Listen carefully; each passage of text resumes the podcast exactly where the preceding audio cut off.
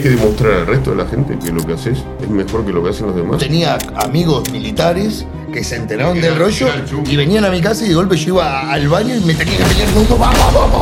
Hacíamos los eventos, hacíamos las peleas adentro del gimnasio. Entonces, ¿vale cabezazo? ¿Vale que te pega? Bueno, sí, vale todo. Los hermanos Climent. Han apuñalado siendo portero. Tuve que defender a un tío que le habían encontrado una botella en la cara. En dos años casi hice esa operación. Dientes, la nariz. ¿no? Tenía la pierna así con el peso para que ponértela en el sitio. En un momento no podía ni hablar. Un momento que tú recuerdes que digas, no quiero volver a pasar por aquí. Las tradiciones de gente que a lo mejor venís entrenando hace mucho tiempo. Funciona y se, y se vende, te pone el nombre de otro. ¿Qué impacto tuvieron o han tenido los Topuria en vuestro crecimiento? Vos lo tenías que ver ya en el club entrenando.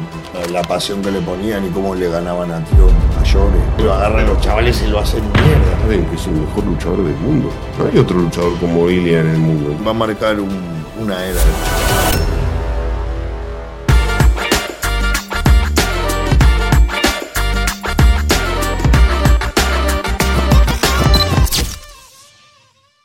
Bienvenidos, bienvenidas a un nuevo episodio en el video podcast de Webpositor y hoy tenemos con todos nosotros a Agustín y Jorge, los hermanos Climent, eh, fundadores del Climent Club, uno de los gimnasios, gimnasios considerados como de los mejores de Europa de MMA y los entrenadores de los Topuria. Bienvenidos y muchas gracias por estar aquí y por vuestro tiempo, que sé que estáis súper, súper liados ahora preparando eh, a Ilia para ser el número uno. Muchas gracias por invitarnos. Sí, estábamos muy contentos de haber venido. Vamos con la primera pregunta y indispensable, que es, ¿quiénes son Agustín y Jorge? ¿De dónde venís y por qué vinisteis a Alicante a montar todo este tinglado del Climent Club, empezar aquí toda, todo este tipo de lucha que no, es- que no estaba aquí, etcétera, etcétera? Bueno, que empiece el maestro de maestro. A ver, empiezo yo porque soy el más viejo, siendo el más viejo de los Más hermanos. joven que para después. Eh, no sé, todo empezó en Argentina, cuando quería defenderme un poco por mi pequeño tamaño. Yo- somos tres hermanos, ¿no? entonces soy el más pequeño de los hermanos. Siempre intenté pelear, no sé, íbamos a colegio solo de varones, siempre se hacían peleas, íbamos al parque, nos peleábamos.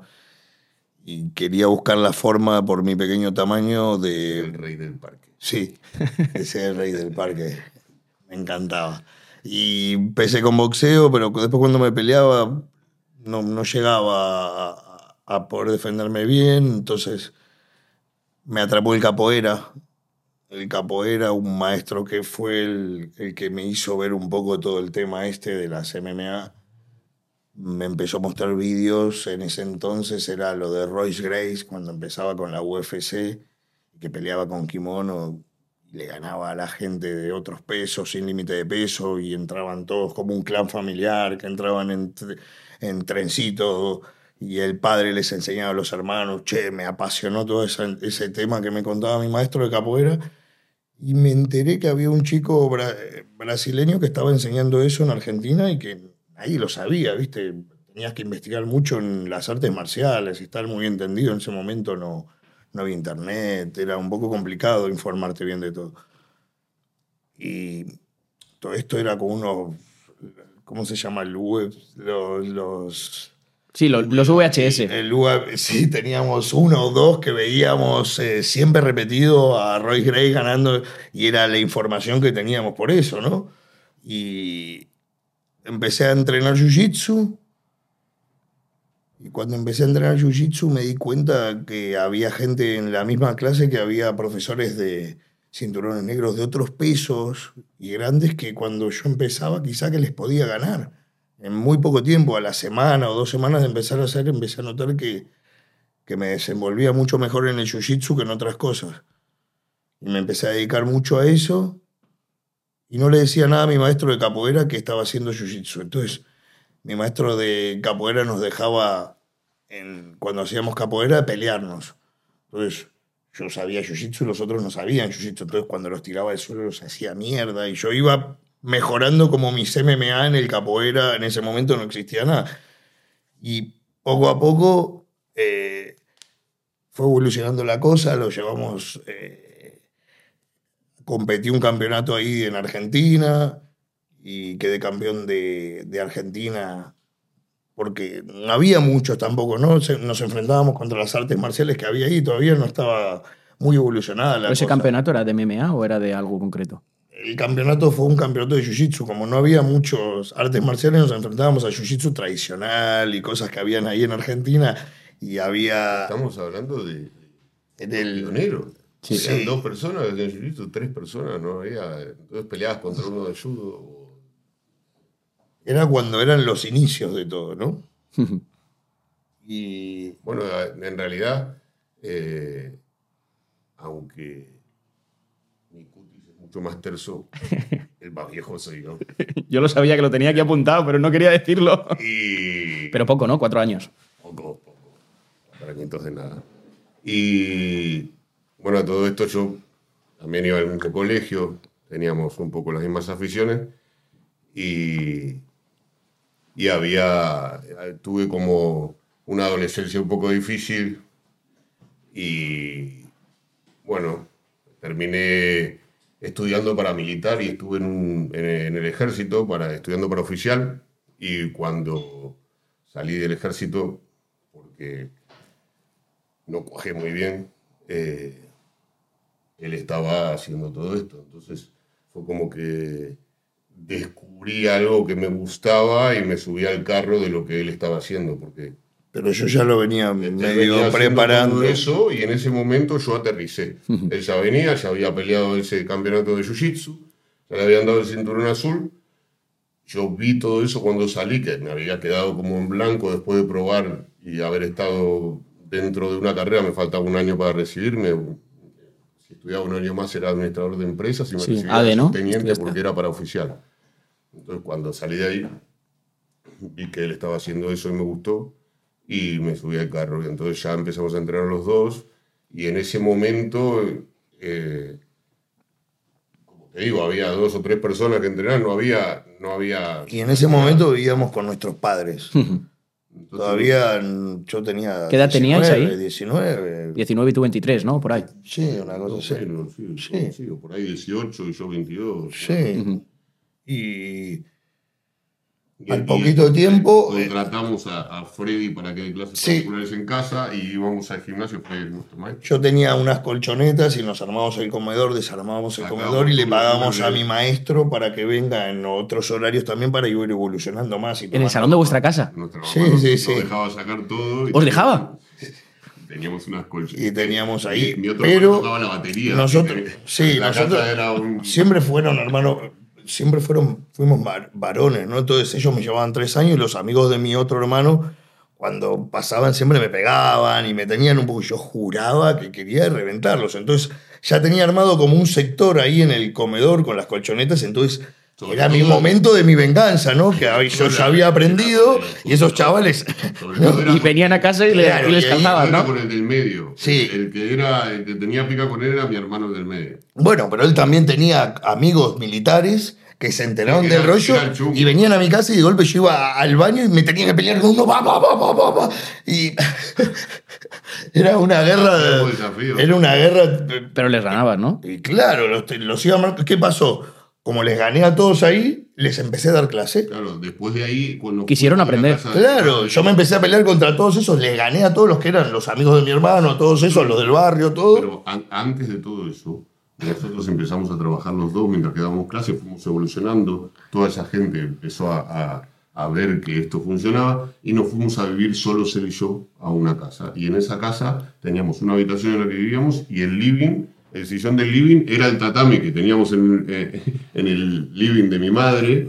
Y lo hacíamos Dábamos en un clase. sillón y después tirábamos todas las colchonetas cuando llegaban y venían a tomar clase todos estos chicos que fueron pasando por ahí por la piedra. O sea, pasaron de daros clase en casa de tu madre a cogeros vosotros un piso y dar clase vosotros a todos Sí. esos amigos que llegaron, se creían que te iban a ganar, los tumbaste y dijeron, pues ahora quiero que me enseñen, ¿no? Claro, Ostras. sí, sí. Entonces ya cuando estábamos de eso, ya estábamos dando clases, los dos Ya teníamos como un pequeño Climen Club. Sí, ¿no? Ahí Ahí ya empezaba, ya la. Trabajaba para un primo que tenía una empresa en, en bicicleta, repartía, íbamos, allá hay una profesión que es como ser cadete, ¿no? Sí. que vas llevando eh, cosas de un lado al otro, yo trabajaba Acá en las cuentas. De... claro, para ir al banco, para...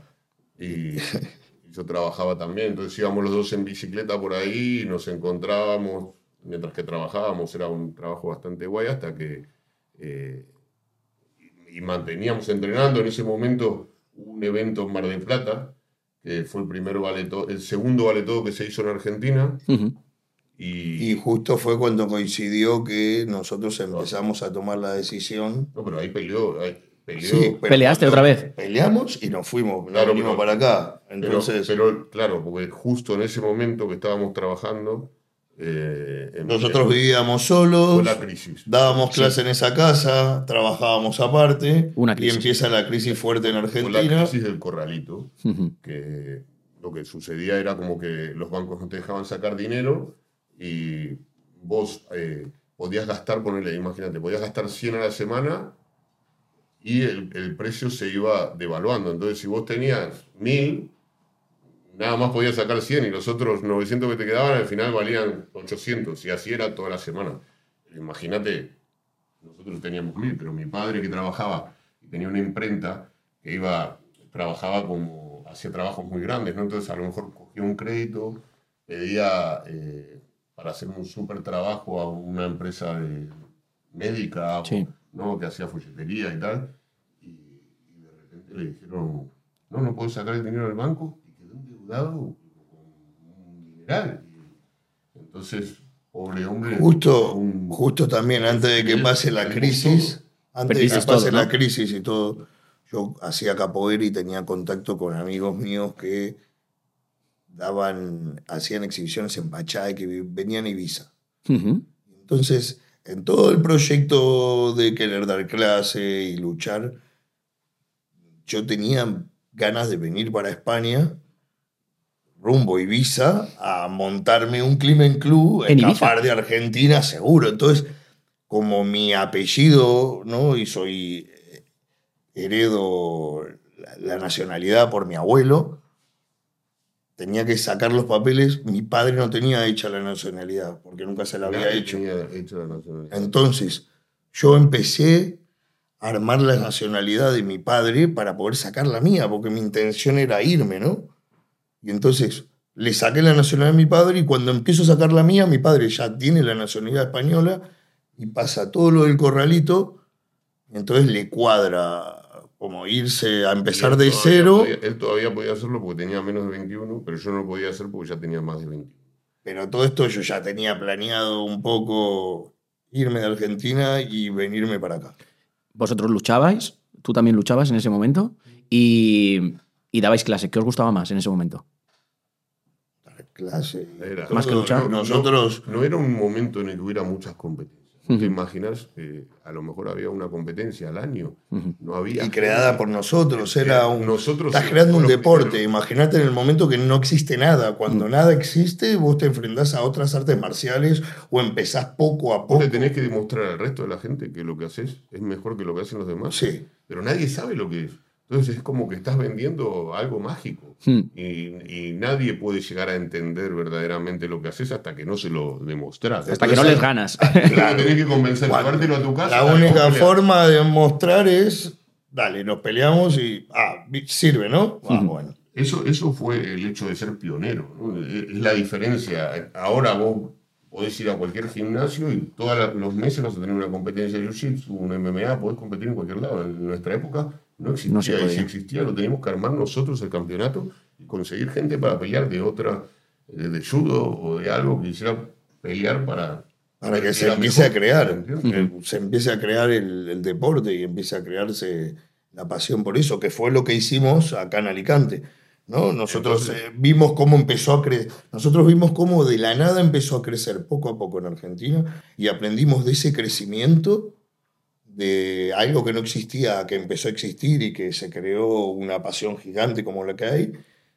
Y nos vinimos acá aprovechando la venida de mi padre, aprovechando que... Claro, en ese momento se perdió todo, tuvimos que hacer malabares, nos ayudó una tía que se llamaba Nelly, que nos dio dinero para pagar los pasajes, y vinimos con mi mamá, mi papá, y teníamos un poquito de dinero, pero lo gastamos en traer la perra, porque no queríamos dejar la perra. Verdad. Y mi hermano el del medio, Santiago, eh, iba a venir con nosotros y tenía una novia, y al final justo dijo, no, mira, mi novia está embarazada y se quedó, que es el del medio.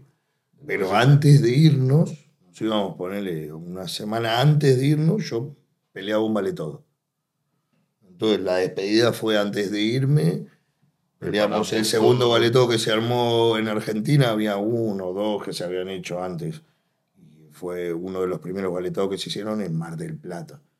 Y fuimos ahí, hicimos la preparación, peleé, fue buenísimo, gané, un momento muy lindo. Volviste a ganar. y, y me fui. Y de ahí, cuando terminamos, nos Claro, fuimos. nos Pero súper pionero, vos vas a Argentina y, o vas a Mar del Plata, entonces peleó en el primero vale todo.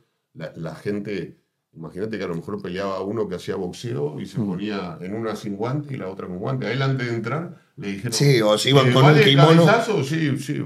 ¿Vale O sea, todo?". llegabais ahí y era como. Es que no, me, lo estoy, me lo estoy tratando de imaginar. Era en plan, Era- era en plan que vosotros y, No te una- decían, vale esto. Era un ring así, imagínate una cosa. eh, Era un ring de boxeo, pero cada uno tenía que exponer su Ah, arte nosotros- marcial. Entonces todavía no estaban bien puestas las reglas un como existen ahora. Entonces, vale cabezazo, vale que te pega. Bueno, sí, vale todo, qué sé yo. Y ahí Y tú te, te enfrentabas a gente que. le- No, a gente, vale yo todo. tenía contra uno, es como ahora un evento que iba a pelear contra uno, pero en el- las reglas eran reglas que el- arreglabas el chico antes que iba a de pelear entrar a con la él, pelea. El chico que iba a pelear con él había entrenado con, con- con él antes. Antiguamente. Entonces se Ah. conocían y todo.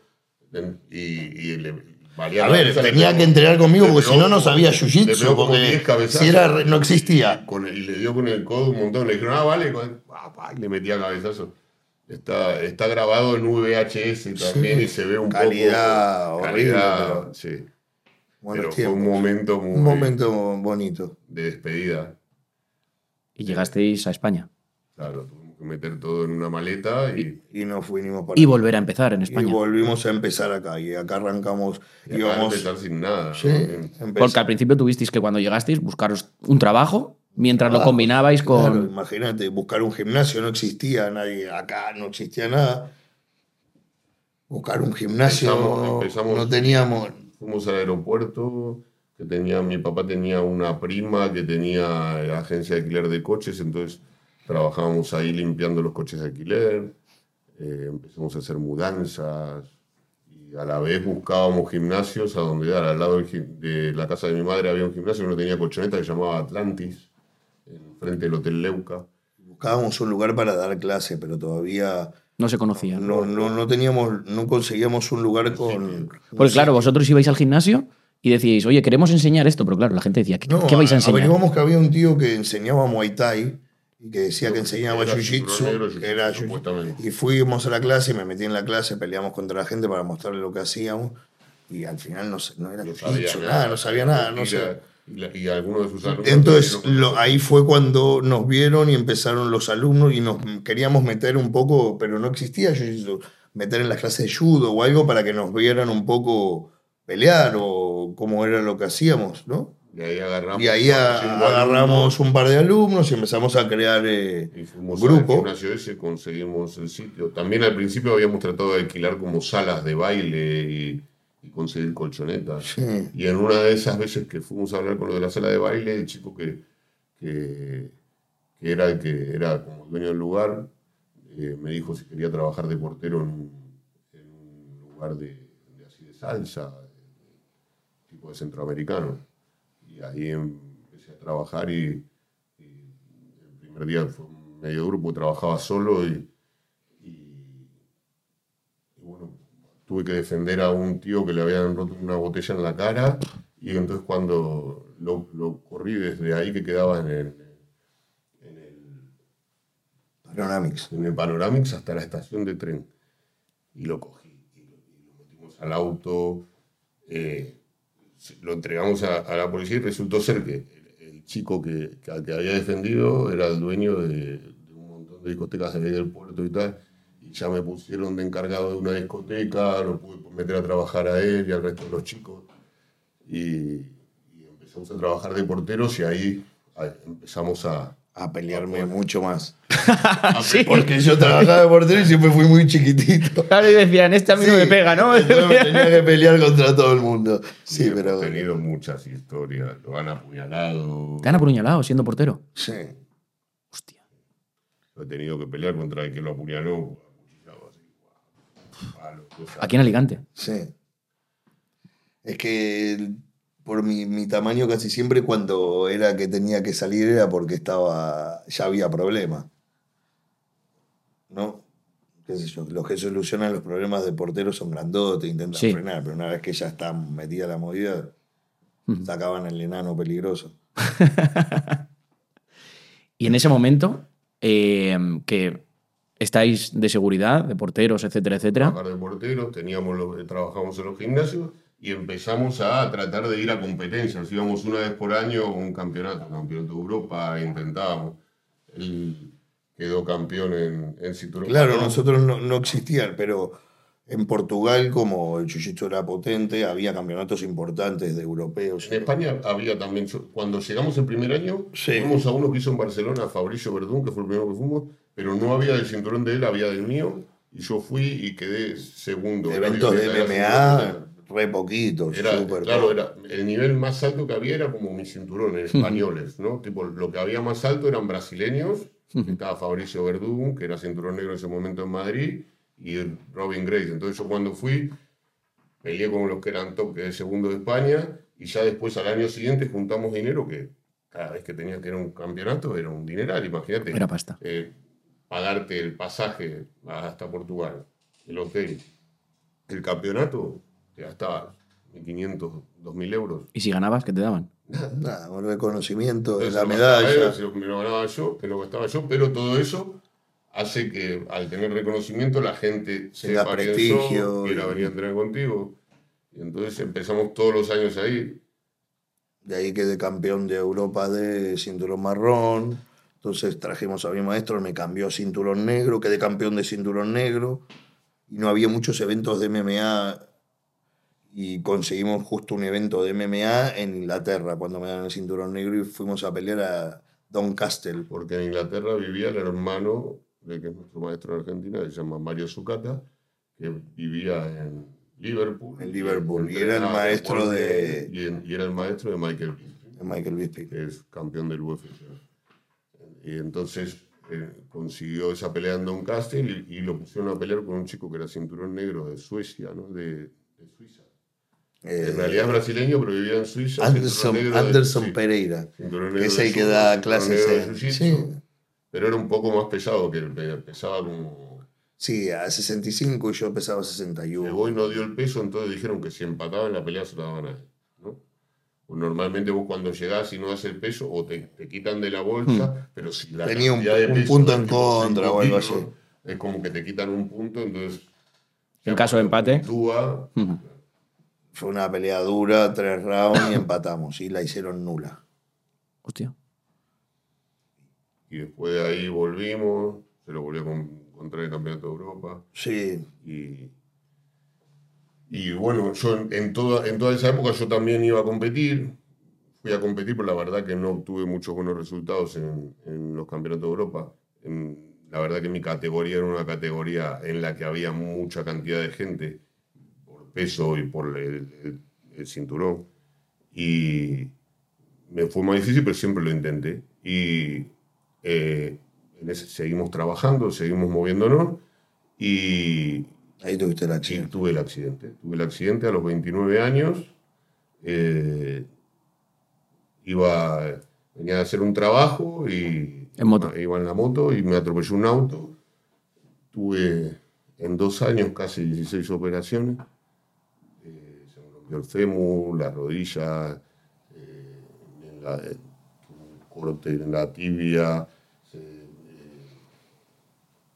los dientes, la nariz, ¿no? Cuando, imagínate, la pierna me quedó por acá, así, yo me la cogía para que no se me mueva nada. Desecho. Lo- ¿Qué pensaste en ese momento? Tu carrera deportiva. en ese momento no podía ni hablar. No podía hablar porque no, de- no pensaba nada, pensaba, pensaba en, En los dientes, si mi- en los dientes, que hacías así, en si, me- en si funcionaría, en si me funcionaría el aparato reproductor. Eso es lo primero que te tocas y decís, "La- No, estaba.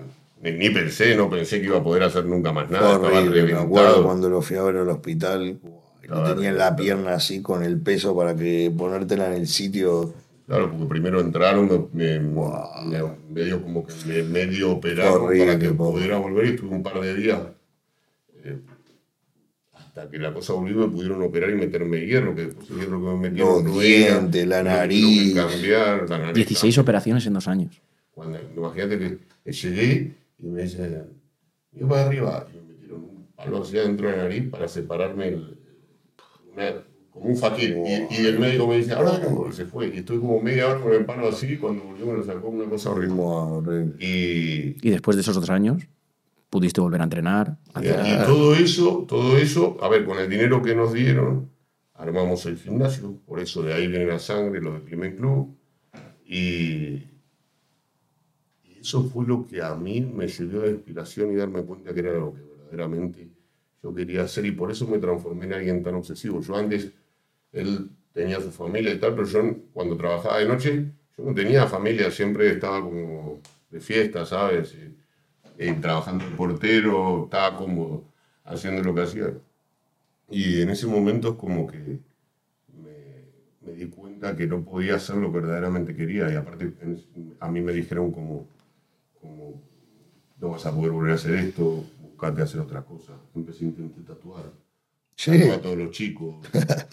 Intentaste ser tatuador, ¿no? Sí, sí. con todo. Nos tocó, nos Conmigo tocó sufrir. ¿no? sí, te, te- te tatuó. Un par, tengo un par de tatuajes, claro. y- Y bueno, eh, eso me inspiró y me hizo volver. Y cuando volví, eh, sí que peleé en MMA, gané, peleé también en. En jiu-jitsu, todo.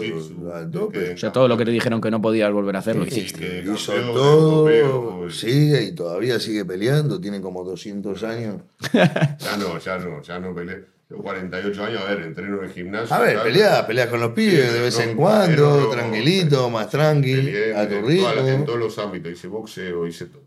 Y verdaderamente eh, hizo que yo como que madurara, justo eh, empecé a, a formar mi familia, que es la que tengo ahora, y estoy como muy enfocado, muy... El accidente te cambió, Sí. digamos. El accidente Sí. te cambió la vida y en consecuencia a ti también, porque con ese dinero, ¿cuánto dinero fue con el que empezasteis el Climen Club? No muy tanto. Con el dinero, yo en realidad me dieron casi 45 mil euros, con eso compré el auto. Ujú. y el resto lo puse todo en el gimnasio. que En realidad el gimnasio es alquilado y, Y empezamos a todo lo que gastamos se fue eh, en el material, ¿sabes? En material, luego reformaríais vosotros. tatami. Sí, sí, sí. Empezamos En poner la primera jaula, ¿no? Fuiste lo primer- el- la primera jaula de todo Alicante. lo Pues, hicimos con nuestras manos. Yo nunca trabajé en la obra y he hecho la jaula, Claro, soldado, eh, Jorge es el, el manitas, la verdad. A ver, sí, bueno, es todo un poco...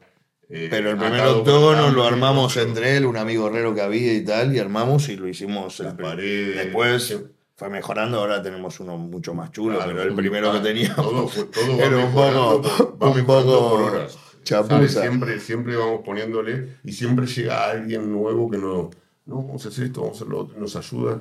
Y no- nosotros tenemos como ahí dentro como un clima muy, Familiar. familiar, muy, muy amistoso en, eh, en el que la gente se compromete y, y siente que verdaderamente lo que hacemos es, es con un buen fin y un buen eh, y de buen corazón, entonces quieren ayudarnos. y- Al inicio, cuando estabais empezando, ¿qué dificultades encontrasteis para traer alumnos en ese caso?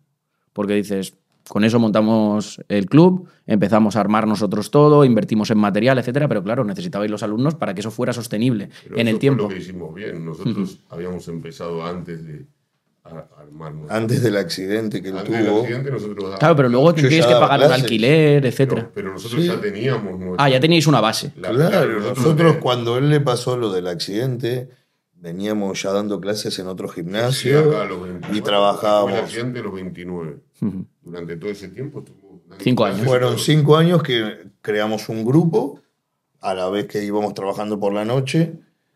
Y A los dos éramos, creo, yo fui cinturón negro ahí, él ya era cinturón negro, Hmm. y, y los otros, nuestros alumnos, poner que eran violetas, porque en cinco años más o menos. sí, ya teníamos alumnos violeta Claro, y que- ya que- estaba un poco. son toda la primera camada de alumnos. Ya había peleado en Inglaterra también, ¿o no? Por eso, por eso ya, ya más o menos estaba formado el grupo ya.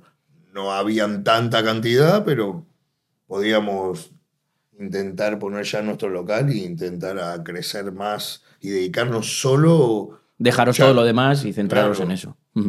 A En ese una momento- vez cuando no llegábamos, trabajábamos de noche, pero eran cosas así como Esporádicas. muy puntuales. Y en ese momento que montáis el Climent, ¿sabíais que o pensabais que este deporte iba a llegar a donde está ahora? ¿O iba a crecer tanto, tanto, tanto, tanto?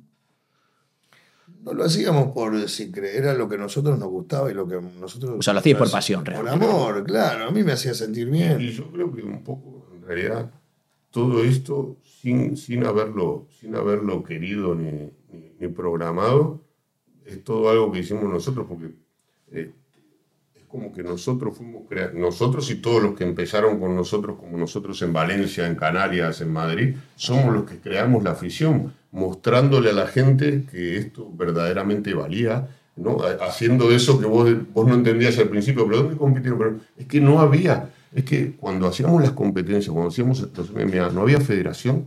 Entonces, hacíamos los eventos, hacíamos las peleas adentro del gimnasio, hacíamos un evento y salíamos a mirar a ver si venía alguien a decirnos que no lo podíamos hacer porque no sabíamos si verdaderamente lo podíamos hacer, si tenían un seguro, si tenían algo. Entonces era todo como muy eh, nuevo y, y todo Clandestino. Y clandestino, claro. Y al final, a- a- hoy en día ya todo está como Sí. va a ser evolucionado, pero todavía no está al 100%. No hay una federación de MMA. ¿Sabes? Es la federación de lucha que tiene la federación de Sí, está en evolución. Cada vez más y cada vez va a llegar un momento que. Y somos partícipes de que esto cada vez lo conozca más gente. Fuisteis pioneros y partícipes Claro, y, y el hecho de ahora tener a Al mejor del Al mundo. mejor del mundo y a todos los chicos del gimnasio que están empujando detrás, va a hacer que más aficionados, más nos conozcan Claro, ahora más valor vosotros, los Climent, sois muy conocidos eh, en España. eh, me atrevería a decir que en habla hispana, eh, por todo el recorrido que tenéis, por todos vuestros luchadores, pero ¿qué impacto tuvieron o han tenido los Topuria en vuestro crecimiento? Total.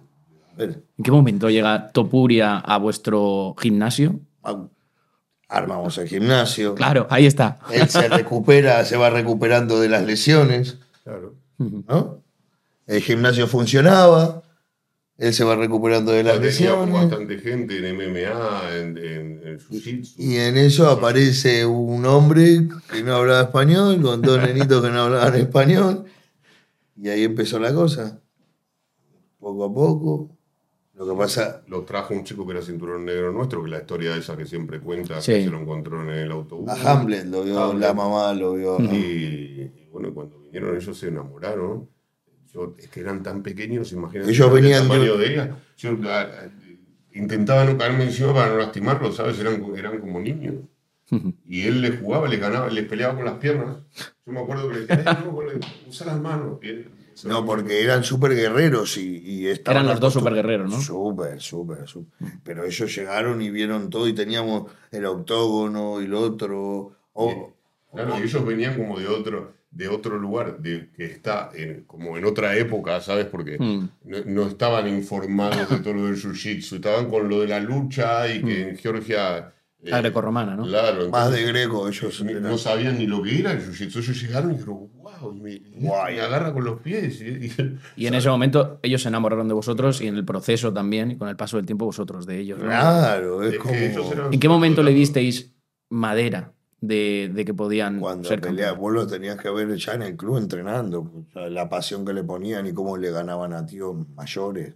Eran niños que le ganaban como cuando lo ves a mi hijo. No, y claro, y no Lo ves que viene un tío. ¿eh? Sí, ves que viene un tío de, no sé, 80 kilos, fuerte, que hace pesas, tal, y lo agarran Pero- los chavales y lo hacen mierda. Pero no es solamente la- las virtudes que tengan ellos deportivamente, eso- también eh, es el hecho de, de ver la, la dedicación y el, eh, el ímpetu que ellos le ponían a, a- a- al hacer lo que querían hacer, ¿no? El, el- el tomar la decisión de dejar todo y hacer solamente eso, el, eh, Sí. hecho de estar ahí 24 horas, ¿sabes? Porque no es lo mismo para nosotros haber sido cinturón negro. Yendo a entrenar, nosotros en Argentina teníamos que andar en media hora en bicicleta hasta el gimnasio, con lluvia, con, ¿sabes? Entonces íbamos una vez al día. Ellos se tiraban desde la mañana hasta la noche, daban las cinco clases que hacíamos. Entonces, el aprendizaje era otra velocidad. No es lo mismo vos aprender a una vez por día. Que estar sí, todo el día allí. ¿no? Entonces, Nosotros una todo eso y queríamos crear un lugar para poder crear superguerreros. que ¿no? no es- Sabíamos no- cómo la- era el tema. No, es lo normal, no era lo normal en esa época. Ahora es más normal que la gente evolucione más rápido. Porque si vos verdaderamente lo deseas y lo querés, podés obsesionarte y dejar todo y estar ahí 24 horas.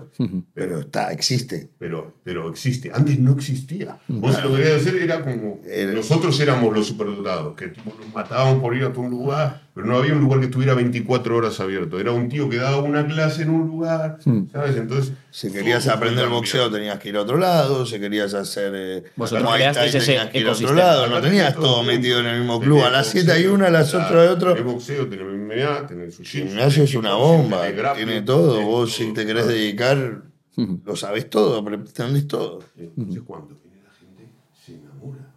Me llaman por teléfono o me escriben mensajes, me quiero ir a vivir ahí, por favor, donde hay un lugar. ¿Sabes? Y la gente deja todo y se viene a... Y se ven en los resultados cuando pelean y lo ves el resultado que funciona.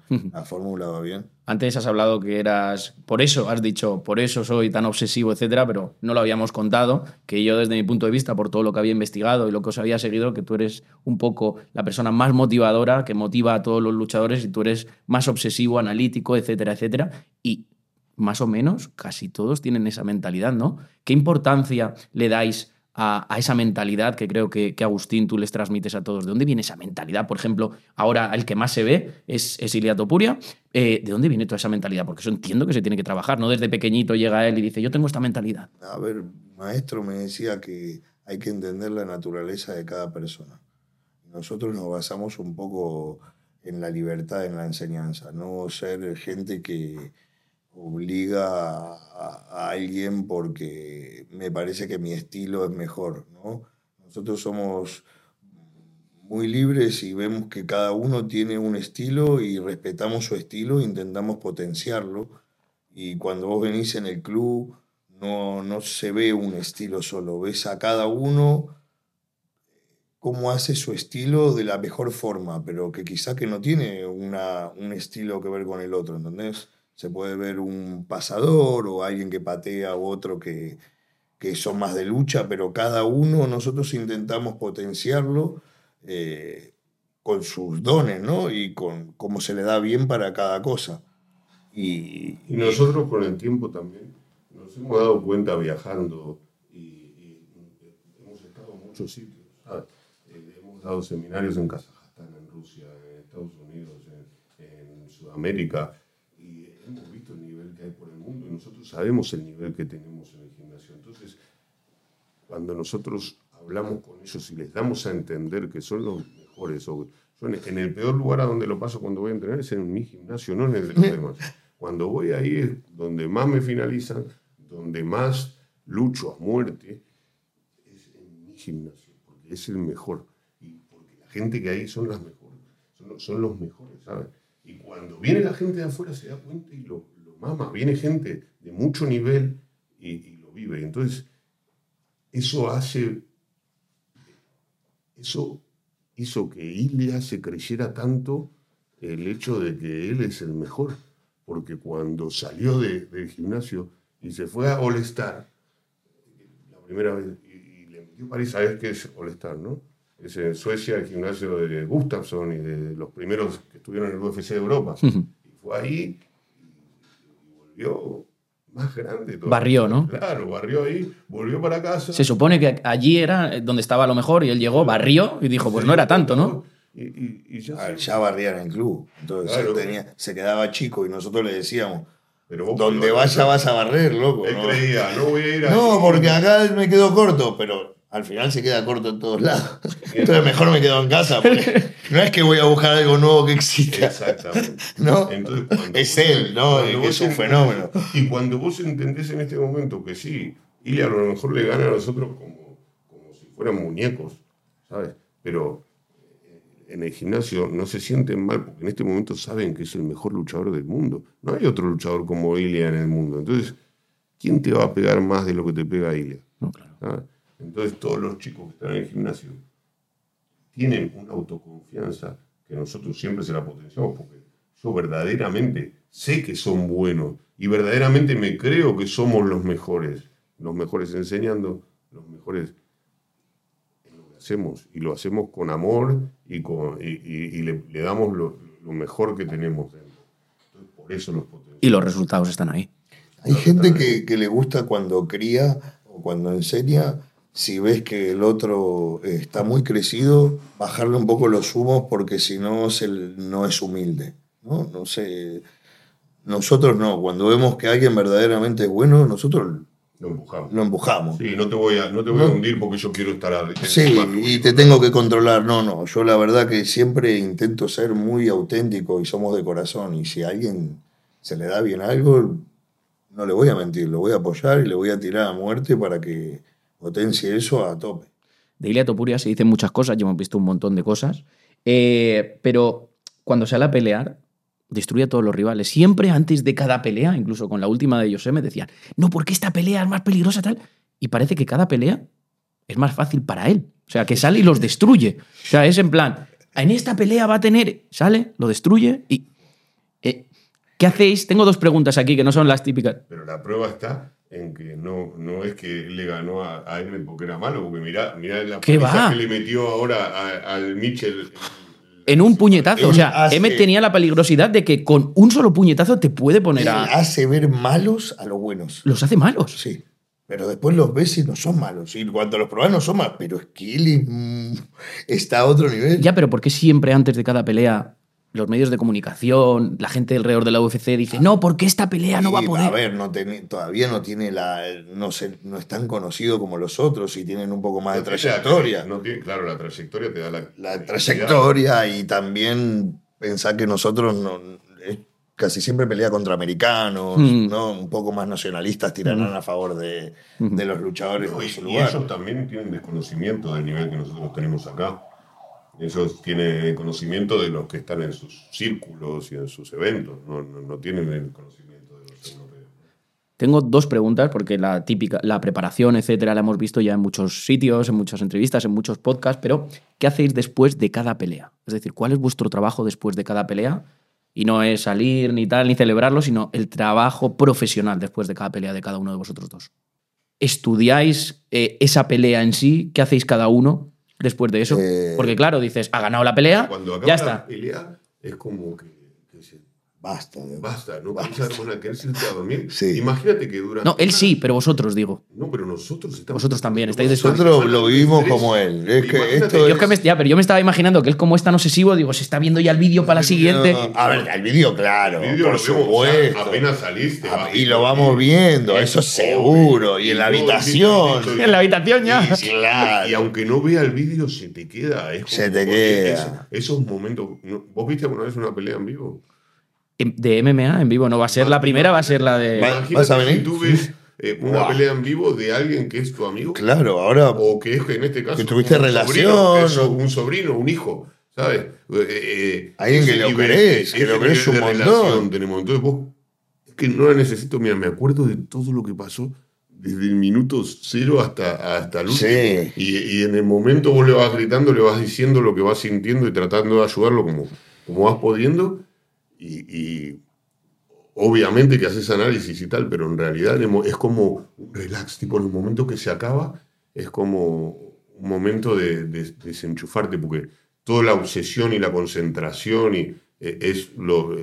es en este momento que estamos ahora, que estamos viviendo, que estamos haciendo toda la preparación, que nos vamos la semana siguiente, que vamos a estar primero en Las Vegas, que después nos vamos para Miami, que nos vamos para California, y ahí ya son los últimos, la, el- el- la última semana del Fight Week, que es súper estresante porque estás con el corte de peso, porque tenés eh, todos los ojos apuntándote, tenés que terminar de preparar la estrategia, ten- tenés un montón, un montón de presión que no te deja ni respirar. Cuando la gente dice, no, después querés salir de fiesta, no, no, que no querés salir de fiesta, No quieres hacer no nada. querés nada.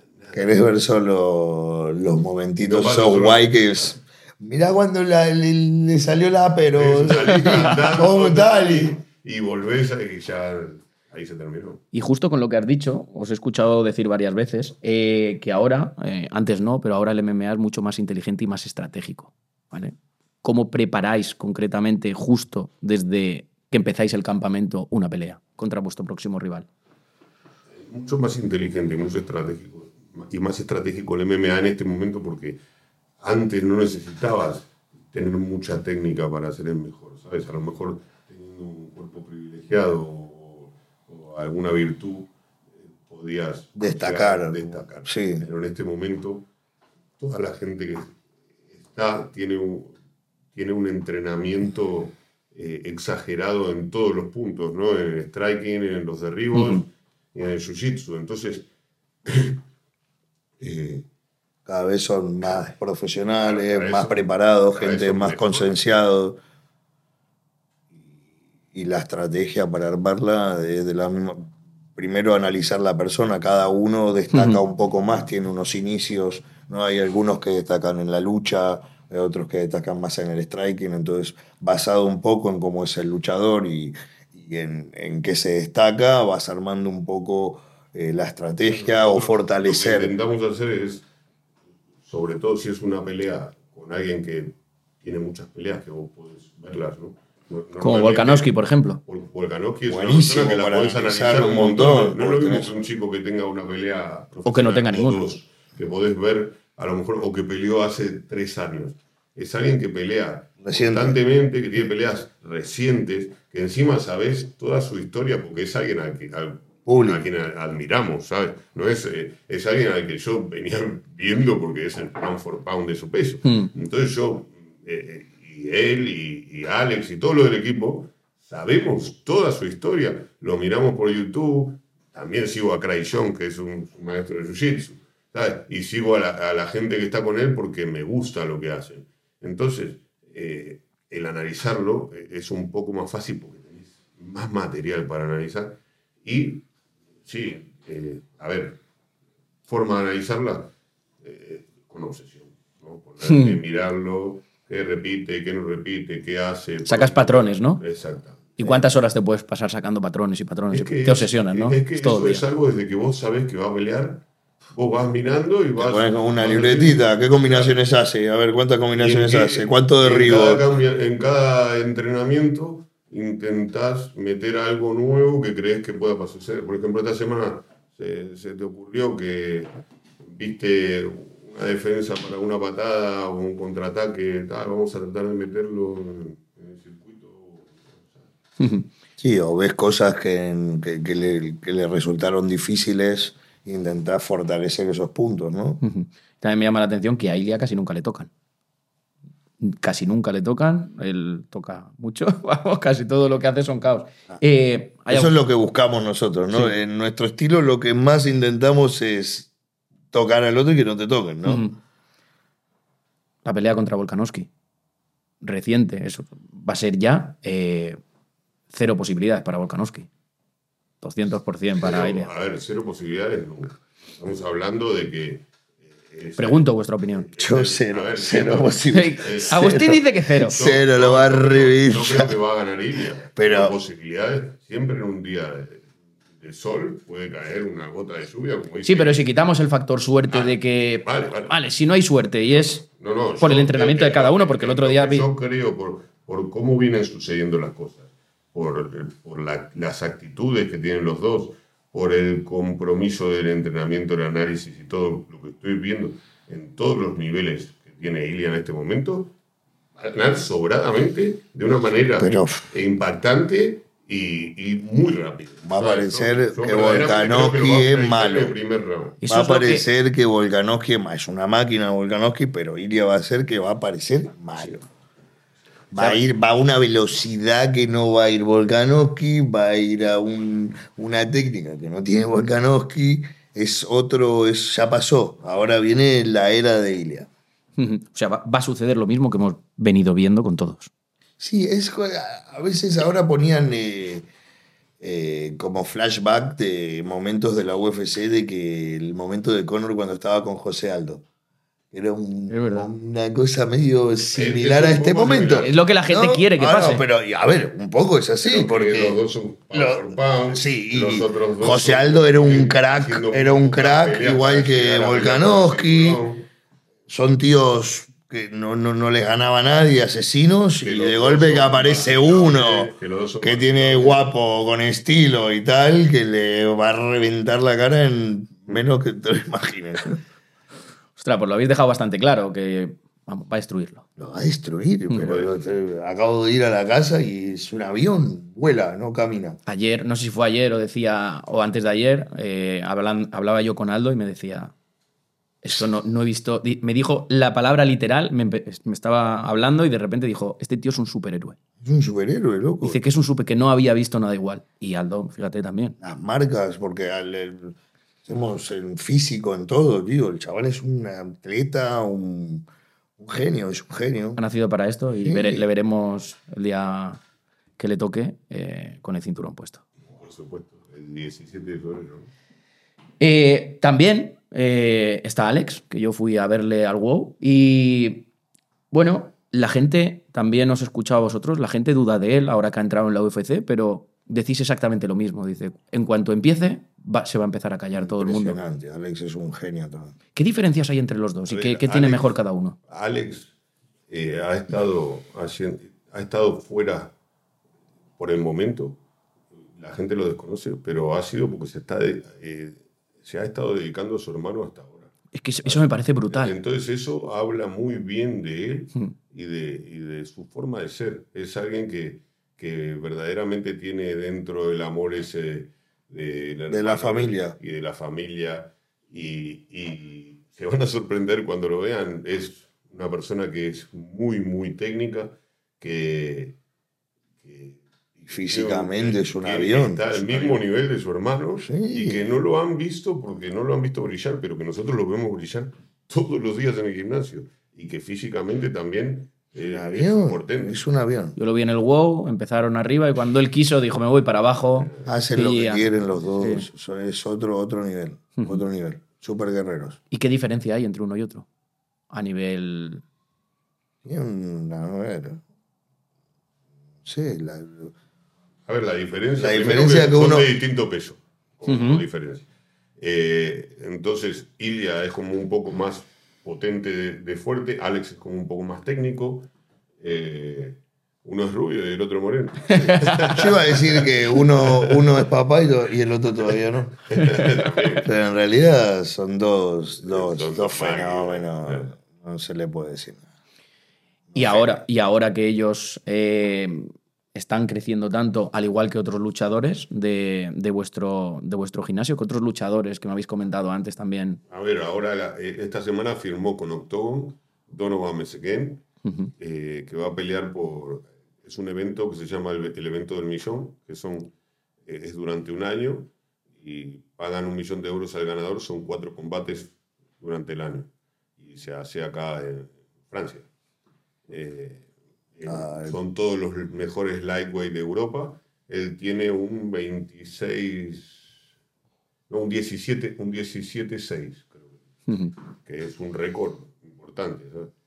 Eh, después tenemos a, A Pepe, Torres, a Pepe Torres. Pepe Torres que tiene un 7-1. Ujú. Eh, Y ahora pelean el 2 de marzo eh, Pepe y la única Salah. pelea que ha perdido ha sido en el Icon, con, con- justo con un compañero de un chico que pelea Que esta vimos noche en el UFC. en el UFC, que era el que, que iba a pelear el que iba a pelear con él, que al final la pelea se cayó y peleó con el otro y perdió por decisión.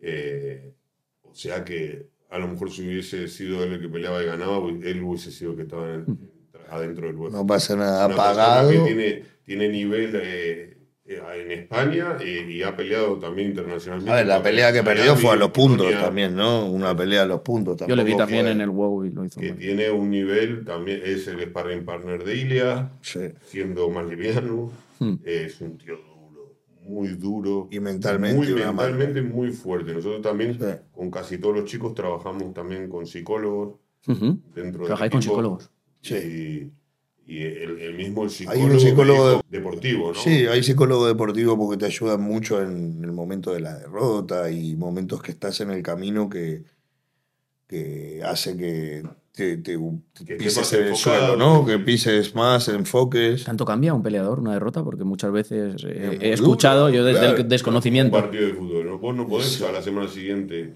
Y, y- No sé, depende de cada uno, ¿no? Hombre, a lo cada mejor persona, el ¿no? fútbol, como todas las semanas tienes partido, pero esto. Pero si vos vas a pelear tres veces al año, te estás dedicando, es lo que te hace que te entre el dinero. Tenés una presión fuerte. Si tú vas, eh, pierdes una de las tres Y veces. siendo jóvenes vas también. Siendo jóvenes tampoco ganan dinero, pero tenés una presión. La- Lo de la pelea es un poco, yo creo que personal, ¿no? Y nadie le gusta perder ni ganar, pero cuando encima es que te hacen daño y te estás peleando, te quedás, Es ¿no? que también hay distintas formas de perder. Vos podés perder Sí. por, por puntos, ¿no? Que una pelea igualada, que tal, que o te haberte comido una paliza de muerte, o te pueden haber vacilado. O te podés haber lesionado. O también. O, ¿no? Y cada hay- uno hay gestiona hay que después miedos y cosas que está hay- bueno a veces que te orienten y te hacen También hay veces un poco que son más fuerte. decisiones malas de los árbitros, o que también todas esas cosas te afectan, quieras o no. Eh, un psicólogo te hace gestionarlo mucho. ¿Cómo ves a día de hoy, cómo veis en un deporte como las MMA? Eh, porque al principio, cuando estás empezando en las MMAs, ¿se puede vivir de ello? Como deportista. Por supuesto que no. Por supuesto que no. No es- se puede vivir y nosotros intentamos siempre ayudarlos eh, a todos los chicos que empiezan de alguna manera a conseguirles sponsor. Clases a- particulares. eh, claro, a tratar de que den clase dentro del gimnasio o, O conseguirles alguna conseguirles actividad trabajo de noche o algo para que puedan eh, gestionarse el, el hecho de vivir y entrenar. hasta armar un buen, Hasta un buen récord y poder venderlos a alguna organización que presión de tener buenos Claro. resultados. te sale mal y no, tal, se me fue a la mierda todo lo que venía preparando, que trabajaba por la noche, que lo otro, La me brutal. esforzando. No, es fuerte, loco, también. Es complicado la vida del luchador. Y en base a eso, ¿cómo ves la importancia de las redes sociales y la marca personal en Súper cada uno de los luchadores? Súper importante. Y eso es una de las cosas que yo aprendí de Ilia, porque verdaderamente eh, es como es un genio de- del marketing y de eh, y él a todos los chicos de gimnasio nosotros los presionamos para que trabajen con las redes sociales, para que se muevan dentro de- de- de- de- del mundo de las entrevistas, de los podcasts, porque es lo que te hace visible, es lo que te hace eh, comprable. Justo. Y ahí me viene eh, la, la siguiente pregunta, dentro, ahora que nos hemos metido más de lleno en el mundo de las MMAs. ¿Qué es más importante, ganar peleas o ser famoso? Y lo digo porque hay casos de luchadores que no son tan buenos, pero al moverse bien en redes sociales les está yendo bastante bien, aunque nunca vayan a ser campeones, como por ejemplo el caso de Paddy Pimble. Entonces, Pero lo importante es ser famoso y ganar pelea. Las dos. No me gustaría. eh, sí, pero fíjate lo que... El caso de Ilia, que a lo mejor el caso de, No de. Mike Perry, que a lo mejor gana, pierde, le da igual. Yo creo que eh, lo mejor es como lo hace Ilia. Sí. Hombre, Ilia claro. es un fenómeno, por Claro. eso es, a ver, es un genio. Vos Claro. pensás que para que Javib, ¿no? Que es un Justo, genio, sí. Yo lo admiro, a- sí. es- todo es un ídolo, ídolo mu- mundial. Tiene 29. ¿Cuántas peleas tuvo que tener? 30 para, para ser campeón del mundo, o 28, Sí. ¿no? Ilia en 15 te las hace. Yo compro. En la mitad. Yo te compro, te compro lo bien. Imagínate, menos estrés, menos recorte, menos todo. y ¿no? Menos golpes que Menos recibes, aunque no golpes que reciba. recibe. Ahora te peleas igual, sos igual, pero te lo gestionas diferente. En vez de tener que tener, no sé, cinco peleas, tenés dos, tres, pero te las, te las haces bien, ¿no? Encima ganando más dinero, va a ser Mucho el más. luchador que por el cinturón va a ganar más, Más que McGregor. que McGregor es- va a Sí. tener el récord. Va a tener el récord. O sea, Ilia va a tener, eso no lo sabía, ese dato. va Ilia va a tener- el récord de dinero que se va a ganar por pelear un cinturón. No, de- de- la primer, la primer, cuando vos. Sí, cuando vas a ser la primera vez que peleas por el cinturón. Sí. ¿De qué cifra estamos hablando aproximadamente? No sé, no. No sé, Ah, vale, ni lo No sé, sé. ni lo sabemos. No, vale, sí lo sabéis, pero no se puede sí, decir. vale, vale, vale. Pero ese dato sí que lo tenemos, que va a ser el, el que más. Sí. Vale. Eh, vamos a hablar, porque me interesa también, siguiendo con lo mismo, deporte versus espectáculo, ¿cómo veis la UFC respecto a otros deportes como el fútbol? Eh, quería, quería decir que hoy también me enteré que Ilia es, eh, en- eh, igualó o superó a, a Volkanovski en sus seguidores de Instagram. Entonces, eh, también eso es súper importante. La pelea va a vender un montón porque ya Volkanovski tiene un montón de seguidores. Él- Ilia también. Ilia también. Pero fíjate que Ilia le ha superado con muchísimo menos recorrido. Peleas y recorrido. Es un fenómeno. Pero no me, no me digas, no, no- vamos, es mucho mejor, más entretenido ver a Ilia Sí, que ver a Volkanovski, no jodas. Mucho mejor. Y presencia. Y presencia, todo, todo, todo. Todo. Y te lo llevas por ahí de fiesta, mucho mejor estar a, sentarte a comer con Ilia que como el Ganowski. No lo conozco mucho al Ganowski, pero Ilia es un fenómeno. ¿Qué opináis del, de hacia dónde va, si va por buen camino o no la, la UFC? Finalmente, el mejor contra el mejor se ve. Sí, al final sí, Por al eso, final sí, se ve final sí. un poco de show para vender y bueno, Eh, es parte del negocio. El UFC. ¿Creéis que eso es bueno, que va por buen camino? no? auténtico. El- el- Yo creo que tiene varias cosas que son ¿sabes?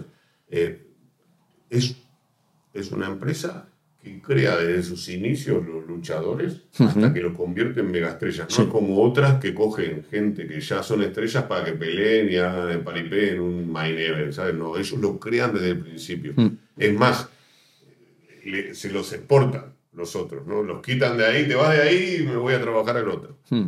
Y siempre el mejor nivel está dentro del UFC. Por más que vayas a ver el Bellator, vayas a ver eh, cualquier otro evento, eh, la- las mejores peleas están dentro del UFC cuando son ahí por el cinturón o, o entre los que están en el top 10. No es como en el boxeo que al final nunca pelea el que es el campeón con el campeón y todos se cuidan el récord para estar invictos. Mm. No, Y en el top 10, Y si- tenés que pelear Si la- sos modelo, no estás en el top 10. si sos cantante, no creo que estés. No, no, no. Tenés que estar dedicado a tope. Por eso, entonces, finalmente no, no es que se vende. Yo creo que el UFC es auténtico. camino Y eh, nos- es que nosotros vivimos tantas cosas desde, desde que empezó lo del UFC, eh, de la historia de Ilia. fuimos ahí en el momento que, que fue lo del COVID. ¿sabes? Y vimos, eh, fue el único deporte que, que siguió haciéndose Sí, mientras verdad. estaba el COVID. Tenía Nosotros una isla una preparada. Que nos Nos hacían llevaron, el, entramos, test. Entramos en Era avión súper a una loco isla cerrada que había un globo. Nos llevaron a un hotel. En el hotel te bajabas del autobús y era como en la película de T. Toda la gente vestida Sí, de blanco. tipo, máscara, Sí, sí, sí, un- una locura un era. PCR, Uh. PCR, te tiraban Habitación. te tiraban humo. En, en la habitación, tal. Yo No pueden ver. operado de la Sí. rodilla porque me lastimé peleando con él y antes de ir.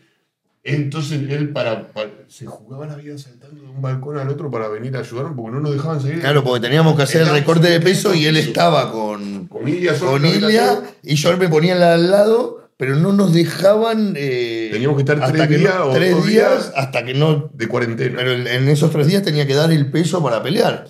Entonces me saltaba por el balcón, balcón por balcón para ayudar. para- no, Pero estábamos solos en la isla. Imagínate una isla cerrada para Solo para- nosotros. Era una cosa monstruosa. monstruosa. O sea, lo del UFC es increíble. es increíble, así tienen el éxito que tienen. Mueven masas, mueven masas. Y cada vez está creciendo mucho más. Y cada vez crece más. Crece más. Vamos- vamos a Y eso al final os genera negocio a vosotros. A ver, el- ahora el mercado lo tiene boxeo. Boxeo son las. Los Hombre, yo creo que más cada vez- dinero tienen, pero cada vez está creciendo las MMA. ¿no? Pero yo creo que él está, desde mi punto de vista, totalmente que estoy equivocado seguro, pero yo creo que la tendencia es que las MMAs son mucho más atractivas para el nuevo público.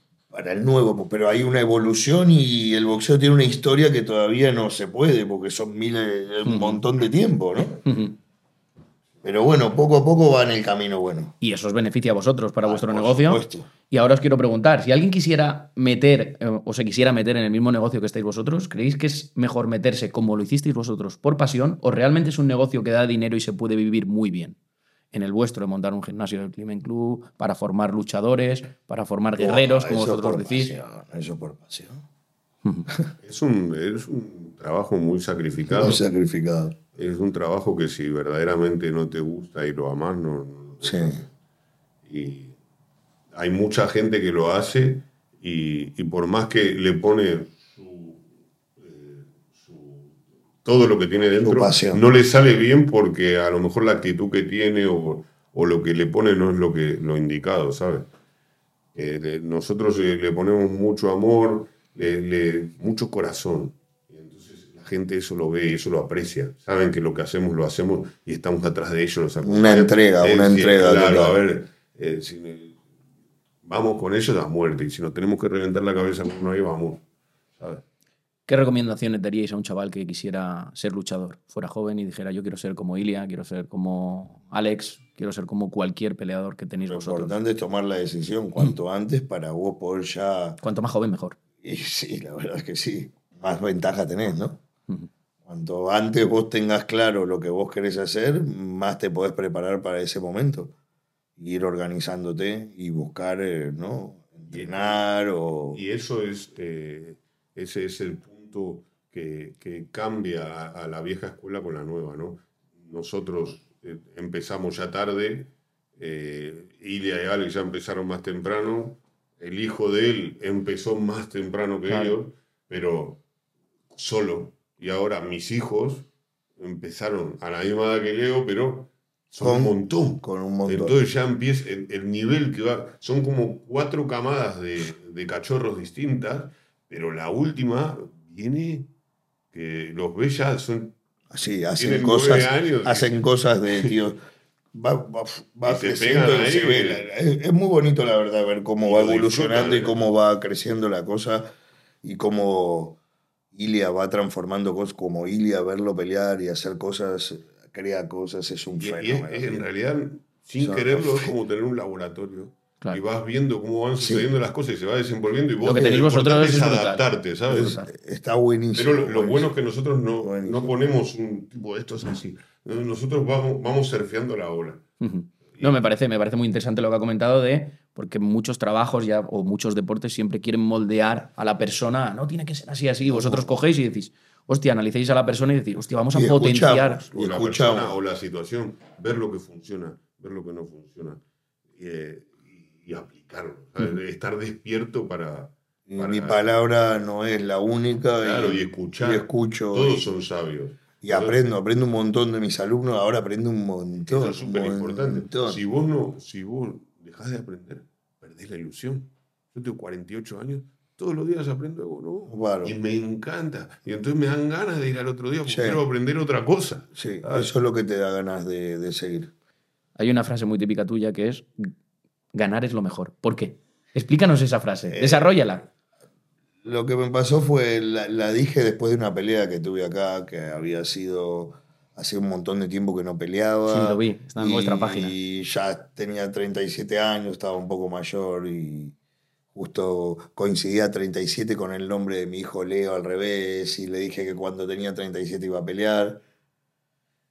Y sentí todo eso y cuando gané, después de todo, sentí esa sensación. La verdad es que la sensación de ganar, hacía mucho que no la sentía y que me había esforzado mucho por sentirla. Es una de las mejores sensaciones. Imagínate la sensación que sentirá Ili ahora cuando le pongan el cinturón. No, no, es ¿no? indescriptible. Ojalá todo el mundo pudiera sentir ese buen rollo. Imagínate, ¡ah! No, te da una sensación cuando vos ganás y verdaderamente a conciencia vos te esforzaste, hiciste bien las cosas, no saliste, no, no, no hiciste ninguna tontería y vos te y va y te sale todo bien, es, te juro, una de las mejores Sí, sensaciones la- que puede una haber. en- súper emoción, pero todo, todo, yo creo que todos los españoles, todo- toda la gente que nosotros, todos vamos a estar ahí, nos vamos a emocionar. Hmm. Esto- No, va, a es estar todo- lo va a estar mejor. toda ganar España es lo detrás de mejor, ganar es lo mejor. de lo mejor. La repite. Lo mejor. Es la sensación al final del trabajo bien hecho, de, Sí, y de- si encima ganás, es lo del sacrificio, Lo de- mejor, lo mejor. Porque tú cuando te plantas ahí eh, a tu pelea, después de tanto tiempo, como dices, sin pelear, con toda esa preparación, hostia. Me acuerdo, ahí intentaba no dormirme por la noche para quedarme con esa sensación. Sí. Te juro, es una sensación tan buena cuando ganas. Fui con mi hijo a pelear eh, también el Naga, peleamos los dos, ganamos el cinturón. Me acuerdo que estaba tan contento y le decía, no nos dormamos por la noche y quédate con esta Es que es sensación. una sensación Ah. Me Lo encanta, Cuando tío. perdés, perder es el infierno. Ah, lejos, no quiero eso. Ganar es una sensación. Pero ganar es súper. es Y como- cuando pierdes, que es siente? como cuando Highlander le corta la cabeza y, ¡ah! y le, saca el poder al otro, es una movida así, cuando tipo. pierdes Es que es un deporte. Si es la peor sensación tan- cuando Tan pierde. animal, ¿sabes? Que, Mm. que el perder a lo mejor sometido o algo así. Depende cómo perdés también. Eso es lo que la, la derrota es horrible y tiene muchos caminos. Ponte en la cabeza de las personas que pierden contra Ilia. ¿Eh? De la manera tan bestia que pierden. Imagínate, tiene que ser duro. Pobre, loco. Bueno, eh, Tratamiento psicológico. Bryce Mitchell Le dijo, pasamos el teléfono al retirar. psicólogo. Bryce Mitchell dijo que se quería retirar. Le pasamos el teléfono del A psicólogo. Ryan Hall. No, pero es- ¿no es lo viste jodido. volver a pelear. A Ryan Hall no lo viste volver a pelear. No. Pero a, a Bryce Mitchell dijo que se iba a que retirar. Se iba a retirar y al final volvió y se- Volvió, casi lo Ahora mata el sí. otro. Yo creo que no va a pelear. Después de esto dice, che, ya, ya, basta. Madre mía. Bien, duro. ¿Cuál ha sido vuestro peor momento como entrenadores? El peor. Eh, cuando alguien, a mí, lesionado o noqueado, o llevas a uno y te peor. tenés que ir al hospital. La peor El peor. Un momento que tú recuerdes que digas, no quiero volver a pasar por aquí. Las traiciones. Las traiciones de gente que a lo mejor venís entrenando hace mucho tiempo y, y le dedicaste toda esta energía como... Por eso estamos tan agradecidos con Ilia, con Alex, con los chicos que llegan, porque eh, eso habla bien de ellos, ¿no? Como nosotros somos, somos gente de códigos, eh, le- siempre respetamos eso, pero vos cuando formás a alguien, y, no que lo formaste un año, que a lo mejor lo formaste 10, que le dedicaste todo, tu vida, lo has ayudado, le has conseguido los sponsors, lo has ayudado para trabajar, para... Y, y- y te traiciona, y se, y se vende, se pone el nombre de otro. De propia cosas escuela, duele, duele. o no te ven, no te, no sé. Lo eso que pasa es que con el tiempo lo aprendes a gestionar y la madurez Pero yo- hace que, hace que lo lleves. Me refería a lo de la lesión porque él pensé que preguntaba en una pelea, que es lo peor que También. te pasa en Lo- una pelea. Lo preguntabas en una pelea. Bueno, No, yo, si yo decía, una yo- yo pelea, decía en lo vuestro, peor- como entrenadores, como, entrenador, entrenadores. Yo como entrenador la traición. La más traición. No, yo también, la traición a tope, La lo peor. A ver, Es lo ganó, ahí me ganó. eh, Tiene que ser que- duro estar, eh, imagínate, Ilia, ponemos de ejemplo, desde Claro. que es pequeñín, que vosotros lo recibís, que decía no sabía ni, ni, ni el Va. idioma, etc. Y ahora esto Puri dice, no, yo a los crímenes no los conozco de nada, no, tal. O te preguntan, no, bueno, con mi hermano, solo entreno con mi hermano y hemos evolucionado. que igualmente. Podría serlo, ¿no? Igualmente yo no haría. Si, si me ha pasado con gente, yo lo que hacemos es pasar de esa persona, no existís, ¿sabes? Os duele, os duele. Obviamente. Por supuesto, ¿cómo no te va a doler? Es como. Es lo peor que te pueden hacer, pero te- ¿qué vas a hacer? ¿Y vuestro mejor momento como entrenadores? Lo Lo estamos viviendo. Lo estamos viviendo ahora. Ahora, y- ¿no? Es y lo vamos a vivir el día ese cuando nos emocionemos. Va en a ser el que le top el del top de lo top de top. Ahora, si echáis la vista atrás, con todo lo que habéis pasado, emigrasteis, todos vosotros iniciasteis este deporte, eh, lo, que, lo que peleasteis, tuviste que tener un accidente para llegar ahora mismo hasta donde estás, ¿qué piensas de todo eso? Porque al final es el maldito camino de un emprendedor. Porque vosotros realmente sois entrenadores, pero también emprendedores, porque al final no solo vivís de vuestra, de vuestra pasión, sino que habéis montado una empresa, un negocio, que estáis cada vez llegando a más gente. En podcasts como estos, todo el mundo conoce a los Climen Club. Entonces, ahora mismo, cuando vosotros miráis atrás, ¿qué pensáis? Yo me siento orgulloso y, y miro atrás y, y me emociona. Mucha emoción, mucha emoción. Seguro, espero no, no llorar el día del cinturón, pero no prometo nada. Llorarás. Seguramente. 100%. Yo creo que cuando lo 100%. diga, cuando el Dana White le ponga el cinturón, me voy a morir. ¿eh? tanto esfuerzo, Qué alegría, tío. Cuánto, Es cuánto el trabajo de muchísimos años. Claro, Sacrificio, ver, nosotros no pudimos obtener el, el resultado que está obteniendo él, pero que él lo obtenga es como. Es como si, yo es te juro, lo vivo como si fuera mío, es un ídolo y se está esforzando un montón y lo está haciendo, pero mejor que nadie, loco. Va a marcar, va a marcar un- una era él. Vamos con la siguiente parte, que sí me interesaría hablar aquí de- de- del club, del Climen Club. Eh, ¿Cuántos alumnos tenéis aproximadamente? Es una cosa que va- varía eh, mes a mes, pero yo calculo que 250, 300. Y poco a poco va subiendo, ¿verdad? Sí. ¿Qué es lo que más os demandan? Porque tenéis, yo entro en la web y tenéis varios deportes, el jiu-jitsu brasileño, etcétera. ¿Qué es lo que más llama? O todo. MMA, todo más o menos. Todo, eh, en todas las clases tenemos mucha gente, pero yo creo que en realidad eh, eh, todos Es que el, el tema es que el MMA es el conjunto de todas las artes Ujú. marciales. Entonces, los que hacen MMA Tienen que hacer todo. tienen que hacer todo. Es Entonces, como que quieras ellos hacer quieren venir para hacer MMA. Triatlón. Hago triatlón. Quiero hacer triatlón. Bueno, pero tenés Es que que- nadar, tenés tenés que- que andar en bicicleta, tenés que correr. Entonces, al final, lo Tienen que hacer todo. Además, lo estábamos comentando antes fuera de cámara, tenéis diferentes filiales. Esas filiales, ¿vale? Que dependen de vosotros, que tenéis en varios países y en España, etcétera, etcétera. ¿Vosotros eh, recibís eh, dinero de esas filiales por ser filiales vuestras? Nosotros hasta ahora hemos, eh, casi todas las filiales que tenemos son alumnos nuestros que se fueron a otros países y llevan nuestro nombre, nos representan, porque con nuestro nombre se puede competir.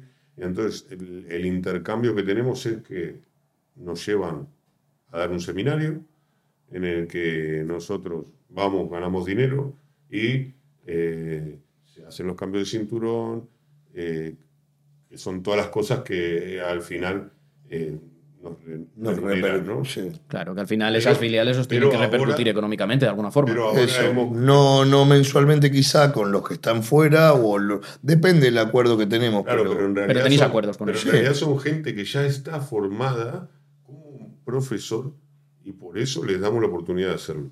Ahora lo que estamos haciendo, empezamos un, franqui- un franquiciado que es para la gente que quiere montar una empresa como la nuestra y nosotros le proveemos de los profesionales.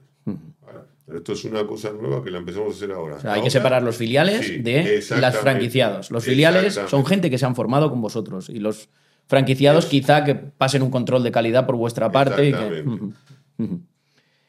¿Qué gastos tiene un club como el Climen aproximadamente? Hay más o menos de gastos tendremos al mes 5 millones ¿Y cuánto factura el Climen Club? y facturaremos mm, más o menos.